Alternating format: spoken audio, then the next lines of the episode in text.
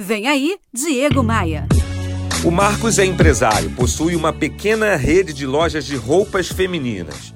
Ele escreveu, através do meu Instagram, em resposta a um post em que eu falo da mais relevante necessidade que toda empresa que busca crescer nesses tempos turbulentos está atravessando: treinar e desenvolver a equipe, treinar o pessoal.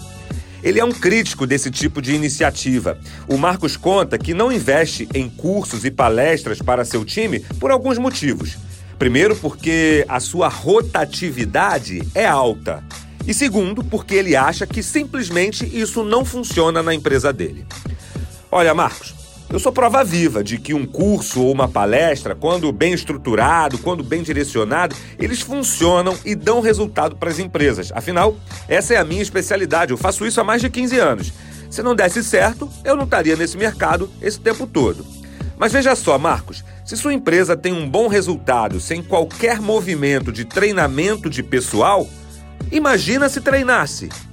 Um curso ou uma palestra possuem o poder de abrir a mente das pessoas, de desenquadrá-las.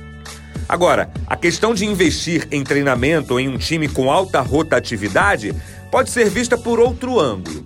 Assim como o Marcos, muitos empresários não investem em seus times justamente com receio de que amanhã ou depois eles podem ir embora trabalhar na concorrência, por exemplo. E daí, do que teria adiantado investir em treinamento? A questão é outra, Marcos. E se você não investir em qualificação do funcionário e ele ficar? O que, é menos custoso? A palavra do dia é treinamento. Vem, tô te esperando aqui no meu novo canal no YouTube. Tem vídeo novo todo dia. Acesse diegomaia.com.br, clique no ícone do YouTube e se inscreva gratuitamente no meu novo canal. Vem, vem comigo. Bora voar? Você ouviu Diego Maia.